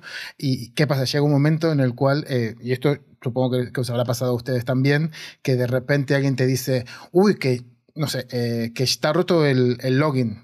Vale, pero ¿desde cuándo? Desde hace cinco días. Entonces, acá hay un problema. Es decir, si estamos midiendo cosas, pero nadie las está mirando, es donde empiezan los problemas. ¿Cómo se hace para gestionar eso? Es decir, tenemos que estar midiendo absolutamente todo, tenemos que, cada vez que medimos algo, decimos, bueno, vamos a parar y vamos a ver qué, qué otras cosas estamos midiendo y nos las quitamos, nos basamos en alarmas, no sé, ¿cómo, Jessica, ustedes cómo, cómo suelen trabajar con eso? Bueno, justamente cuando estabas eh, planteando este escenario, em, se, me vino a la cabeza ejemplos reales, o sea, em, escenarios reales que han pasado, que es esto, ¿no? Por ahí por cinco días había algo que estaba roto y no sabíamos, eh, o sea, no, no, no, lo sabíamos. Em, en realidad es, por ahí no había una métrica en particular que nos diga exactamente dónde estaba roto, sino que eh, lo aprendimos, dijimos, bueno, acá en este caso conviene poner una alerta, una, una alarma que nos avise en el Slack channel cuando eh, cae em, eh, cierto threshold, ¿verdad? Entonces, ahí es, creo que es un poco entender dónde está la sensibilidad del producto y en, en qué, em, eh, qué métricas tenemos que mirar que nos van a asegurar que el producto está funcionando y que no hay graves problemas. Entonces ahí sí o sí tenemos que tener em, alertas, eh, un dashboard o lo que sea y mirarlo regularmente para asegurarnos que el producto sigue funcionando. Em, y luego, sí, pasa esto de que vos no mirás las 100.000 métricas que tenés todos los días, todo el tiempo. Entonces, eh, creo que hay que acordar una cierta periodicidad en, la cual mirarlo. Eh, hay ciertas métricas que con que la mires una vez por semana eh, tal vez es suficiente y, no va a afectar gravemente si un día o dos días no la miraste. pero hay algunas que si no la miras todos los días y hay algún problema no te enterás. Entonces ahí es donde es importante tener este tipo de, de alertas. Eh, y luego hay ciertos dashboards que son a nivel general, a nivel compañía, o que puedes crear algunos reports eh, customizados eh, con, con, data que está accesible por toda la compañía. Y también hay otros dashboards o cierta información propia de, de, tu producto que tal vez te puedas armar algún data studio y coger la información de alguna base de datos em, pero siempre creo que es súper importante lo que dijo André, eh, es tener cuatro o cinco y no volverse loco eh, eh, mirando todo. Si en algún momento se quiere entrar en un poco más en detalle, perfecto, lo haremos y buscaremos la información. Em, pero creo que eso te pierde un poco el foco. Si vos estás mirando 20 métricas por día, nunca vas a poder enfocarte en las que son realmente importantes. Y, también hay que distinguir un poco entre el tipo de métricas que estás viendo, ¿verdad? Una cosa es una métrica a nivel de producto y desempeño y otra es a nivel, ahora sigue diferenciando de ingeniería. O sea, si hablamos, por ejemplo, los conceptos de SLAs o SLIs, SLOs, cual, cualquiera que sea llamarlo, Ahí es donde entra mi siguiente pregunta, y, es eso, incluso ya ni siquiera tanto va de SLA, que ya son un poco más de, métricas a nivel de infraestructura y demás, sino incluso yéndonos a producto. Eh, yo, al final, una de las cosas que, siempre hago es, vamos a trabajar con loggers, ¿no? Con loggers o con analíticas y, demás a nivel de código, y siempre ya, y creo que esto es, esto es de formación de, de los años, y me gustaría cambiarlo, y es que suelo tener como tres tipos de métricas. Tengo métricas de usabilidad, tengo métricas de producto y tengo métricas de desarrollo, la llamamos. Y ahí es el problema. ¿sí? Me gustaría que eh, no solamente esto que estamos hablando de quitar esos límites, eh, esos límites desaparezcan, no solamente a nivel de equipo, sino también que desaparezcan a nivel de código. Si yo no, no, me gusta tener código que diga esto es para producto, esto es para ingeniería y esto es para, para usabilidad, porque creo que eh, eso se termina permeando al resto de, la organización, ¿no? Entonces, ¿cómo puedo hacer, o ustedes cómo pueden ayudarme a, crear una especie de, métrica en la cual tenga ciertas cosas para que ingenieros, a mí, me encanta, a mí me encanta, yo como desarrollador de aplicaciones, quiero saber absolutamente todo de mi aplicación antes que el usuario. Es decir, eh, tenemos la capacidad de que, tenemos la suerte de que la gente que se queja es porque le pasa algo repetidas veces. Eh, si yo sé que algo le está pasando a varios usuarios, antes que le pase la segunda vez, yo me puedo dar cuenta de ese tipo de cosas. A mí me gusta saber de verdad eh, que las cosas pasen antes que pasen, que realmente los usuarios nos manden un, un email, ¿no? Y, por ejemplo, yo qué sé, si de repente eh, la aplicación tarda en abrir 20 eh, segundos normalmente y ahora me está tardando 40, yo quiero que antes de que nadie me diga nada, tener, darme cuenta de ese tipo de cosas. Pero, ¿cómo puedo hacer para que estas métricas que me interesan a mí, no afecten y no molesten y no sean ruido para otras personas que tienen otro tipo de métricas. Yo al final lo que hago es, como me lo llevo a mi propio dashboard chiquitito de Firebase o, de cualquier cosa que sea un poco más de desarrollo, pero volvemos a lo mismo. Me interesaría no crear estos boundaries entre los equipos. Yo creo que, me parece súper interesante. Ah, perdona. Eh, me parece interesante lo que planteas eh, y es que cada persona que, forma parte del, del equipo pueda decir, a mí me interesa mirar estas métricas porque se puede generar este, esta discusión en torno al equipo y decir, bueno, ¿qué métricas queremos seguir como, como equipo? ¿A cuáles queremos mirarlas em, con, con, cierta periodicidad? Eh, ¿Cuáles por ahí no queremos que interrumpan la visión de, por ejemplo, del producto, pero sí creemos que son importantes, eh, que, que, afectan la experiencia y que son importantes eh, mirar? Y cuando veamos que en vez de 20 segundos está tardando 40, vamos a levantar la mano y vamos a hacer lo posible para intentar buscar dónde está el, el, problema y solucionarlo. Entonces, de vuelta, no creo que tengamos que tener 25 métricas eh, y, mirarlas todas juntas, pero me parece interesante que cada persona sea capaz de identificar dónde creemos que es, o sea, qué es lo que es importante mirar eh, como parte de ese producto em, y cómo podemos hacer para prestarle atención y que luego eso no genere un problema a futuro. Completamente de acuerdo. Yo, creo que también, también va un poco en, en, dos cosas. Normalmente cuando entra una persona al equipo, a mí me encanta así como enseñarle por qué seguimos estas métricas, qué significa cada uno y enseñarle todos los dashboards que tenemos como equipo. Y eso me encanta. Pero también siendo honesto, ya a nivel de ingeniería, cuando hablamos de performance, a mí sí me gusta mucho delegar eso en el equipo de ingeniería. O sea, la parte de ingeniería del equipo, oye, si hay temas de performance y tal, es que véanlos ustedes porque además, primero, poco voy a aportar yo a nivel técnico de lo que está sucediendo, eh, pero también en forma para delegar un poco también la visión que estás teniendo sobre diferentes partes. O sea, una de las, de las mejores cosas que he aprendido en los últimos años es esa parte. O sea, más allá de que existan boundaries o tal, delegar ciertas partes de la responsabilidad del producto, ya sea en este caso lo que estamos hablando del desempeño eh, a nivel de ingeniería, al equipo o inclusive al squad lead como tu contraparte eh, a nivel técnico para eso. Entonces, lo que estoy diciendo es, visibilidad a nivel de métricas, para mí todos deberían tenerla en su máxima expresión y en que cada uno entienda qué se está viendo y si quiere conseguir más información, cómo puede buscarla. Em, pero al mismo tiempo no veo que haya un problema con que, con que haya una segregación de qué tipo de métricas en un lado o en otro o en qué tipo de, de dashboard. Al final, cada uno de nosotros, salvo el, product manager, son, son, son especialistas. Nosotros somos los más generales. Así que hay ciertas áreas donde ciertos roles van a tener un, mejor entendimiento y análisis que pueden llevar al resto del equipo para ver qué, qué se puede hacer. Entiendo. Entonces, de momento creo que voy a mantener esta, esta diferenciación entre eh, analíticas de ingeniería con analíticas de usabilidad y analíticas de, de producto.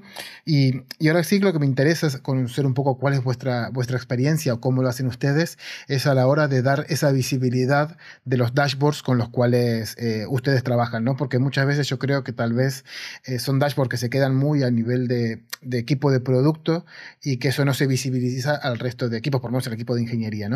Entonces, no sé, Irene, en, tu caso, ¿cómo hacen para dar esa visibilidad y que todo el mundo esté aware de, las métricas que estamos, eh, con las que estamos trabajando?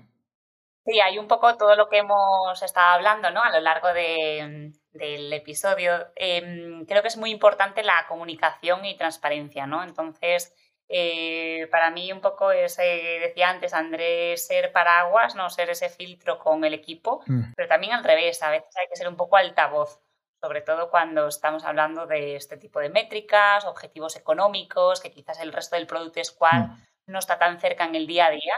Entonces, pues eh, dentro de, las ceremonias y rituales del Product Squad, como Product Managers, coger un hueco para hablar de métricas, para compartirlas, para dar un estatus, ¿no? Y que el resto del equipo mm, tenga también ese interés y necesidad en conocer el estatus, ¿no? Y que salga también de, ellas y de ellos el decir, oye, mm, voy a ver esto, ¿cómo está esto? ¿no?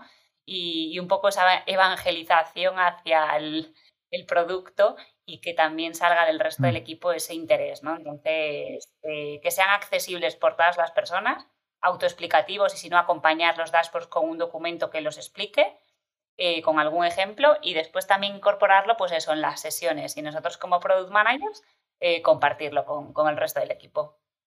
Me gusta, me gusta. Además, creo que también una, una buena eh, forma también es, eh, en, lo que decís vos, aprovechar estas ceremonias para comunicar a los equipos, incluso en las dailies, y decir, mira chicos, eh, esto es lo que estamos consiguiendo, vamos por este lado, estamos consiguiendo lo que habíamos propuesto o no. Creo que me parece bastante, bastante interesante. creo que podemos hacer una, un cambio un poquitito, entrando a algo que yo creo que a todos nos nos, resultará interesante y es ya hablar un poco a la hora de tickets, ¿no? Creo que todos hemos tenido, eh, hemos sufrido los tickets y nunca nos ponemos de acuerdo en quién tiene que terminar de definirlos, cómo tienen que estar definidos, cómo se definen, dónde va la información. Eh, si los tickets, al final yo recibo un ticket que solamente tiene un título, lo tengo que actualizar yo, lo tengo que añadir yo. Si tengo un ticket que no está completado y de repente tengo que hablar con otro equipo, con otro departamento incluso, y añadir información, ¿cómo puedo hacer para que todo eso no se vuelva un poco caos? No sé, ¿cómo, ¿cuáles son lo que ustedes hacen o incluso, porque seguramente a veces no, no se llegue a hacer de verdad, pero ¿cuál sería la teoría? Em, bueno, en mi caso, por mi experiencia personal, he trabajado con em, escrito todos los tipos de tickets y con todos los tipos de, de equipos, porque he trabajado en equipos donde el ticket tenía que estar completamente definido y listo y cerrado por mí. Y si yo me había olvidado de una coma, de una aclaración, lo que sea, era el equipo decía, esto es lo que está en el ticket. Eh, mm. Por suerte, eh, por suerte después logramos eh, corregir eso para, para poder que sea un poco más bidireccional y, y que sea, bueno, mira, faltó esto, creo que tendría que, que tendríamos que ir por este lado, entonces era un poco más charlado y acordado y bueno, y ahí sí se, se termina de definir el ticket. no me pasa eso ahora, eso fue un poco más en los inicios de, mi carrera, em, pero ahora creo que es esta visibilidad de por qué estamos haciendo las cosas y por qué estamos haciendo este feature, em, creo que ayuda mucho a que todo el equipo em, entienda para qué se está haciendo y que eso luego quede plasmado en el ticket. Porque si yo tengo esa facilidad de, poder eh, comunicar, para, queremos ir para este lado, eh, y luego el equipo, cualquier persona puede tranquilamente decir, eh, mirá, me parece que esto o este escenario no podría funcionar, o creo que acá tenemos que poner esto otro eh, para no olvidarnos de este caso en, particular. Entonces, em, creo que el ticket un poco se va construyendo con esta conversación dinámica entre, entre todas las personas del, equipo. Em, por lo general, a mí me gusta como dejarlo por escrito eh, por cualquier cosa, o sea, por si el día de mañana cambia la definición y eh, tenemos que volver a ver qué era lo que habíamos definido en ese momento. O eh, por si alguien de eh, otro equipo viene y quiere tener un poco más de noción de sobre qué va el ticket y que tenga la información ahí. O mismo si el diseñador tiene que tener en cuenta algo de lo que hemos definido para el diseño que esté por ahí escrito. pero creo que depende un poco mucho de cómo, de qué tan cómodo se siente el equipo para, eh, para poder hacer estas definiciones. Y, también muy relacionado con lo que comentas, ¿no, Jessica? Dependiendo de la madurez del equipo, ¿no? Cuando ya llevas mucho tiempo rodado con ese equipo, el equipo es maduro y demás, como que estos tickets se autoescriben y no hace falta preguntar, oye, ¿lo escribes tú? No, lo escribo yo, pon esto, ¿no? Eso también se, se va rodando y ganando con el tiempo. Sí, yo, creo que en mi caso yo no escribo tickets, o sea, ya dejé de hacerlo hace, hace un tiempo.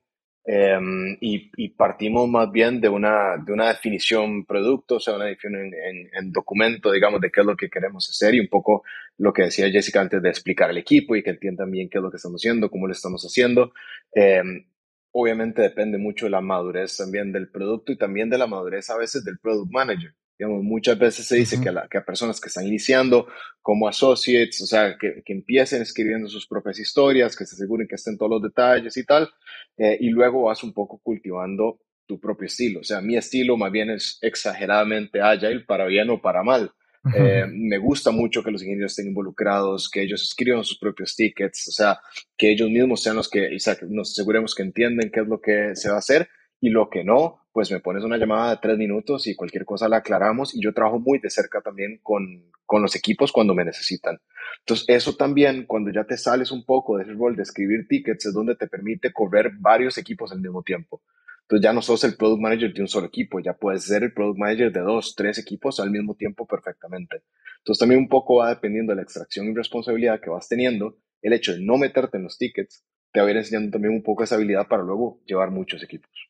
A ver, ahí yo, yo tengo, mi, yo tengo ahí mi, mi debate interno, es decir, creo que a nadie nos gusta escribir tickets. Entonces, si lo que haces es quitarte ese marrón para ponérmelo a mí, ahí yo creo que empieza, podemos haber tenido un poco de, discusión, porque que vos tengas ahora más tiempo para eh, dirigir o llevar o coordinar varios equipos, lo que hace es que yo tenga menos tiempo para también aportar desde mi, desde mi punto de vista. Entonces ahí sí que yo tal vez tendría mi, eh, mi, duda y te diría, eh, no, André, yo quiero que eh, entiendo que no podés escribir todo, todo vos, porque obviamente, incluso también ahí es donde yo incluso eh, intento introducir a la gente de, de QA, si existe ese perfil dentro de tu empresa, también para que nos ayude a encontrar corner cases, que nos empiece a encontrar, eh, para mí el perfil de QA, que también, por cierto, también tenemos otro episodio con, con los compañeras y compañeros, que también nos ayuden a entender qué impacto puede tener esta feature dentro de otros, de toda la aplicación, de todo el, todo el ecosistema, ¿no?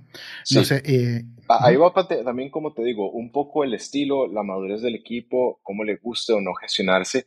Tampoco creas que cuando digo los ingenieros escriben sus, sus tickets es que son tickets enormes con fulles definiciones y full especificaciones, porque tampoco es nuestro estilo, la característica de la empresa, al menos donde estaba antes, ahora con Travel, pero que es que íbamos muy rápido. Estamos en una etapa de hypergrowth donde el crecimiento plataforma es mucho más importante que necesariamente la, la especificación pura y digna de cada una de las cosas que estamos lanzando. Entonces, vamos muy rápido, muy, muy rápido con ese tipo de metodología y permite ese tipo de gestiones.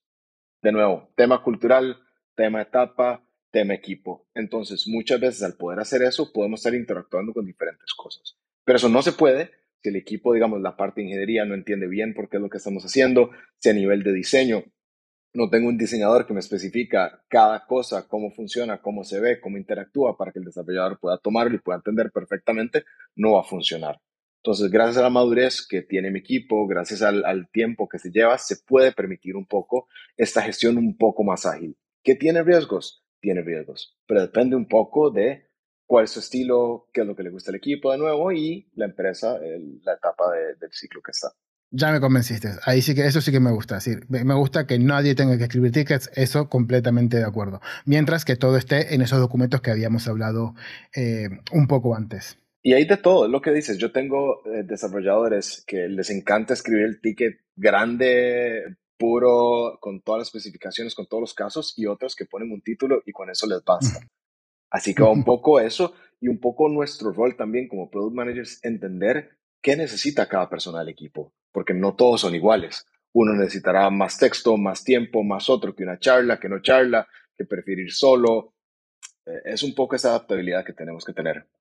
Igual ahí, eh, no sé, tal vez Irene, a ver vos qué opinas, porque también a veces lo que pasa es que los tickets no solamente te sirven como eh, para saber qué tengo que desarrollar o qué tenemos que hacer, sino también te sirve como historia, ¿no? De, para recordar por qué se hicieron las cosas como se hicieron. Nosotros incluso eh, a nivel de código muchas veces, cada vez que eh, como que subimos el código, lo que, lo, que, lo que comúnmente llamamos subir código, ¿no? que es creamos código y decimos esto que estamos añadiendo a nuestro, a nuestro code base, lo asignamos o lo ligamos a una, a una historia, a, un, a una épica o lo que sea.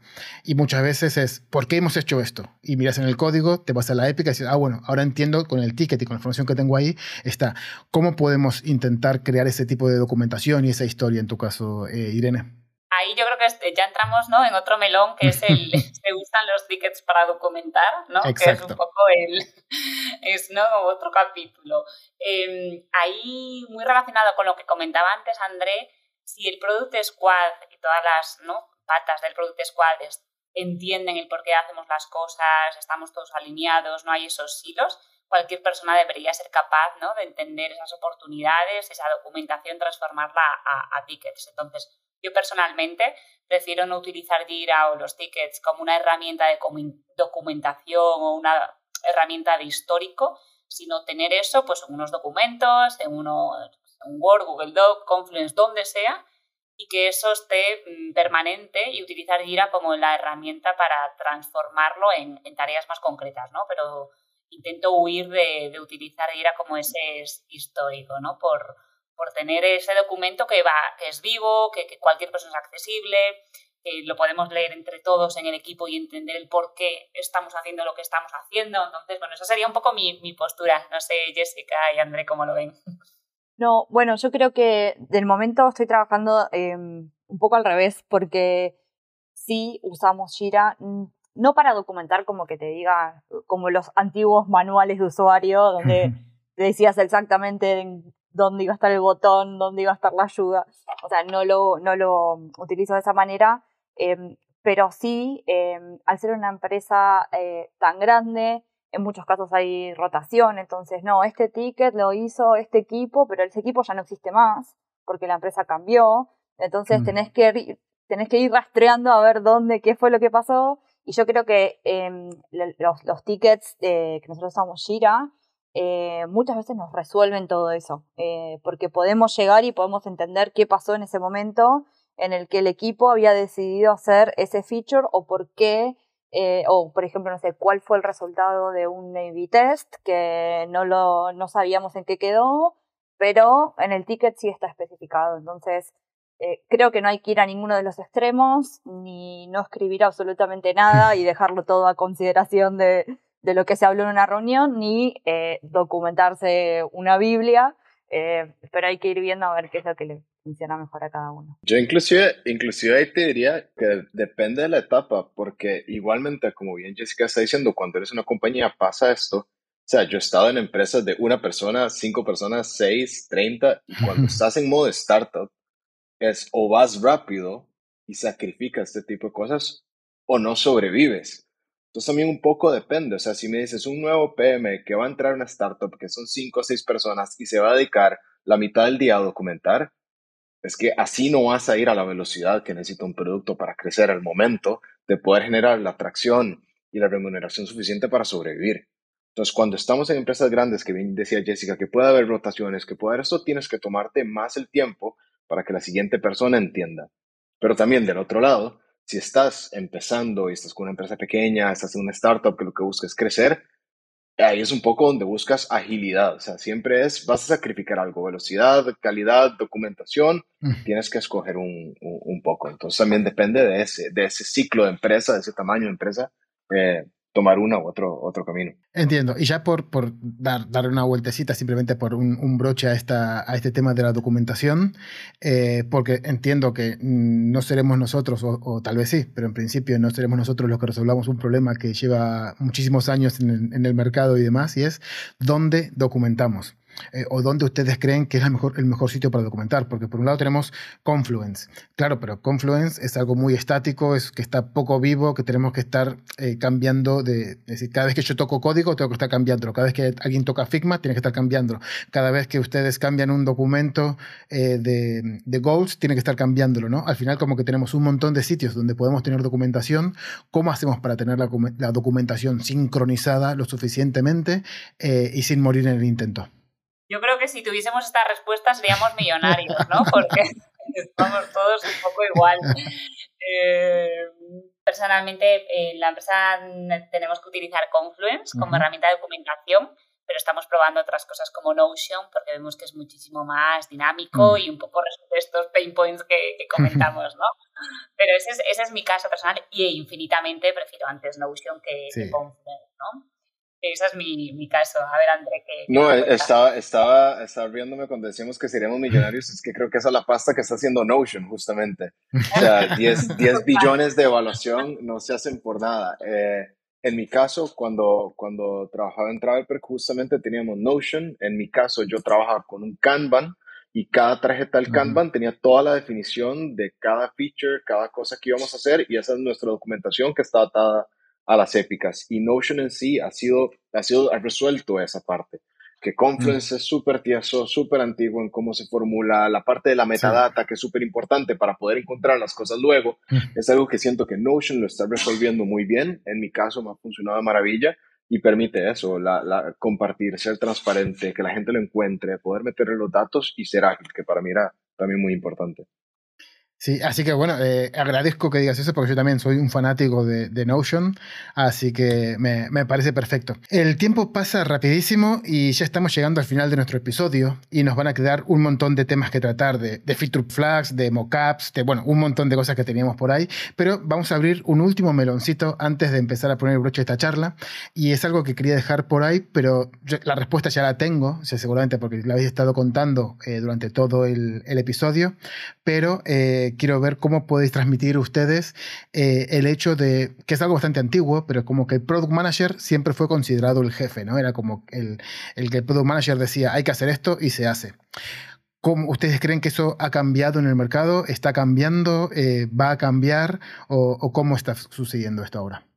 Yo creo que, que sí, que ha cambiado, en, al menos en, en mi caso y en los equipos en los que he estado trabajando.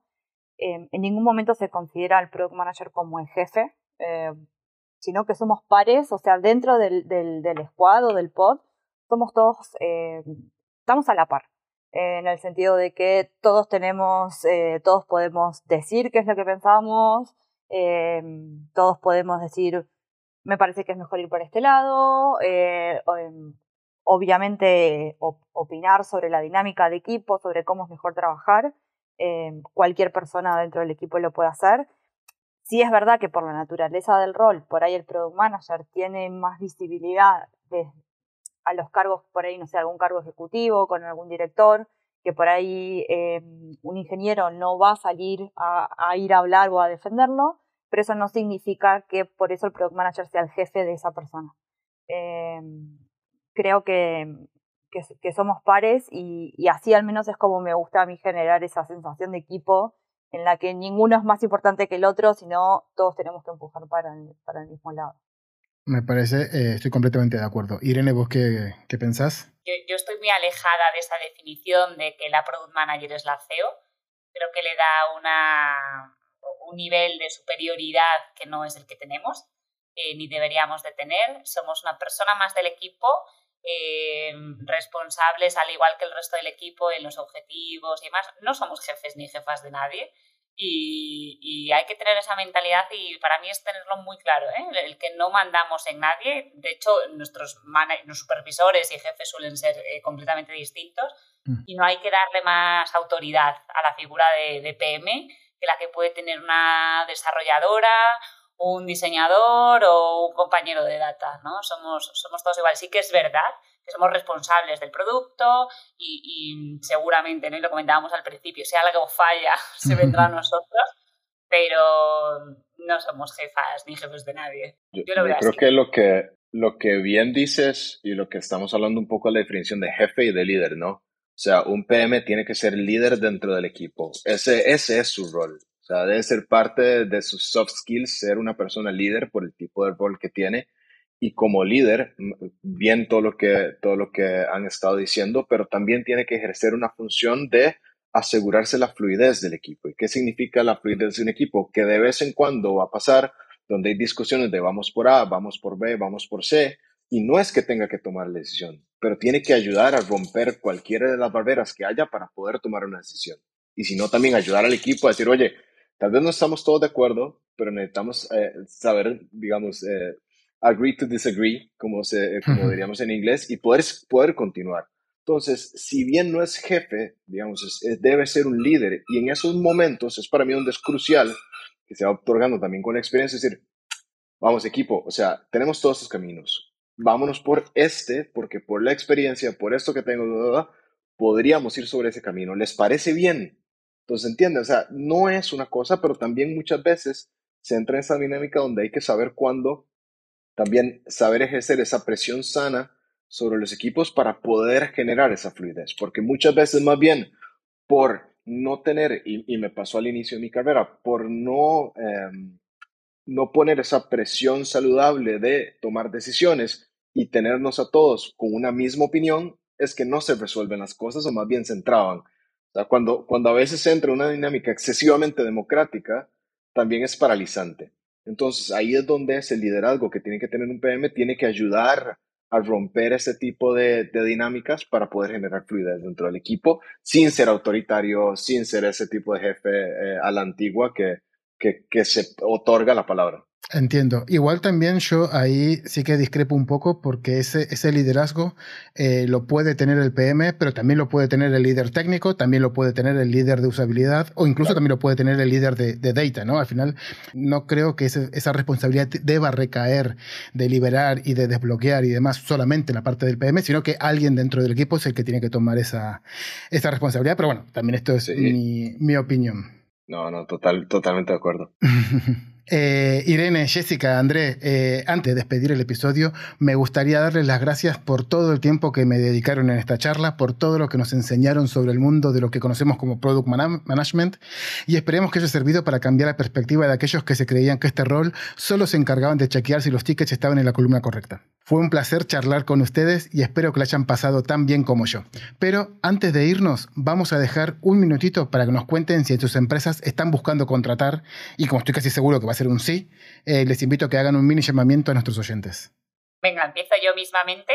Eh, yo estoy trabajando en el Digital Hub de IKEA, que ha abierto hace año y medio en Madrid Estamos creando desde Madrid productos globales para más de 30 mercados y sí estamos contratando. Por tanto, si alguna persona está interesada, me puede contactar directamente por LinkedIn o, Twitter o también que se anime a buscar posiciones abiertas, que la verdad que es una oportunidad que yo nunca antes había tenido, el crear productos eh, de forma global en una compañía como IKEA, ¿no? Es un, mm. product management muy distinto al que he estado trabajando previamente y, la verdad que trabajar en una empresa con unos valores como IKEA es algo que recomiendo encarecidamente a, todo el mundo. Y que seguramente la mayoría de que nos estén escuchando ahora mismo tengan un montón de muebles, en, incluso en la habitación en la que estén escuchándolo. Seguro. Eh, Jessica. Eh, bueno, sí, como siempre, IDREAM siempre eh, está buscando ampliar mm, los, perfiles, en, crecer en cantidad de, personal.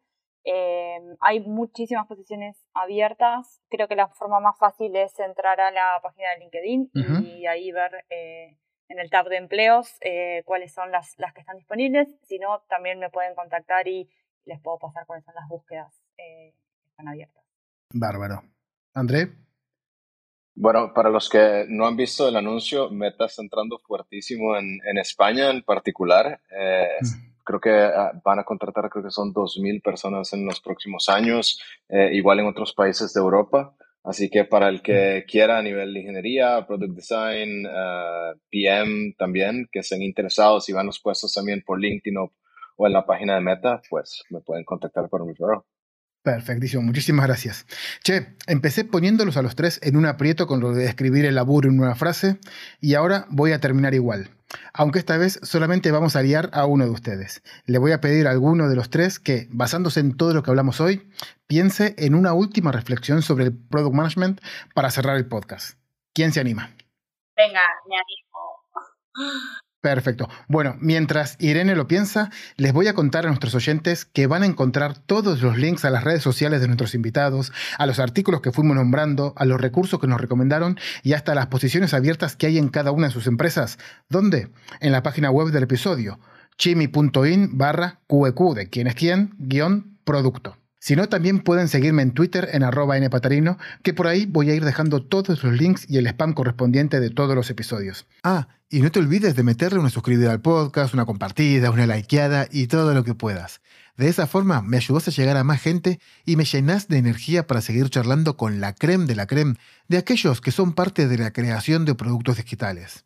Y si vos todavía no lo sos, o si lo sos y querés impulsar tu carrera, metete en getmanfred.com Ahí vas a encontrar todo lo necesario para convertirte en un Manfredita y encontrar ese puesto que realmente querés. Aprovecha que todos los servicios de Manfred para los candidatos son gratis, así que no te lo pienses más. getmanfred.com.